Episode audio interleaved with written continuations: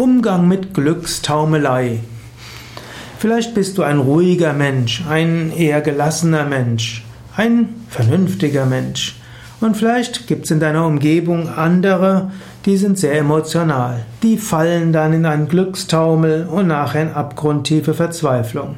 Dann haben sie furchtbar Angst, dann werden sie leichtsinnig, dann tun sie etwas, dann gelingt mal etwas und du kannst nur über diese diesen Wechsel aus Glückstaumelei, Panik, Ärger und Niedergeschlagenheit den Kopf schütteln.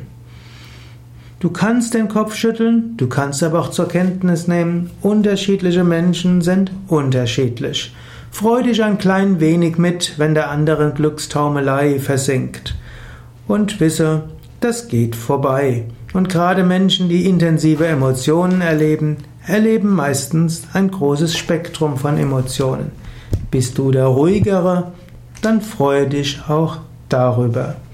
Natürlich, es gibt auch Menschen, die im Glückstaumel dann, dann Entscheidungen treffen, die sie nachher bereuen.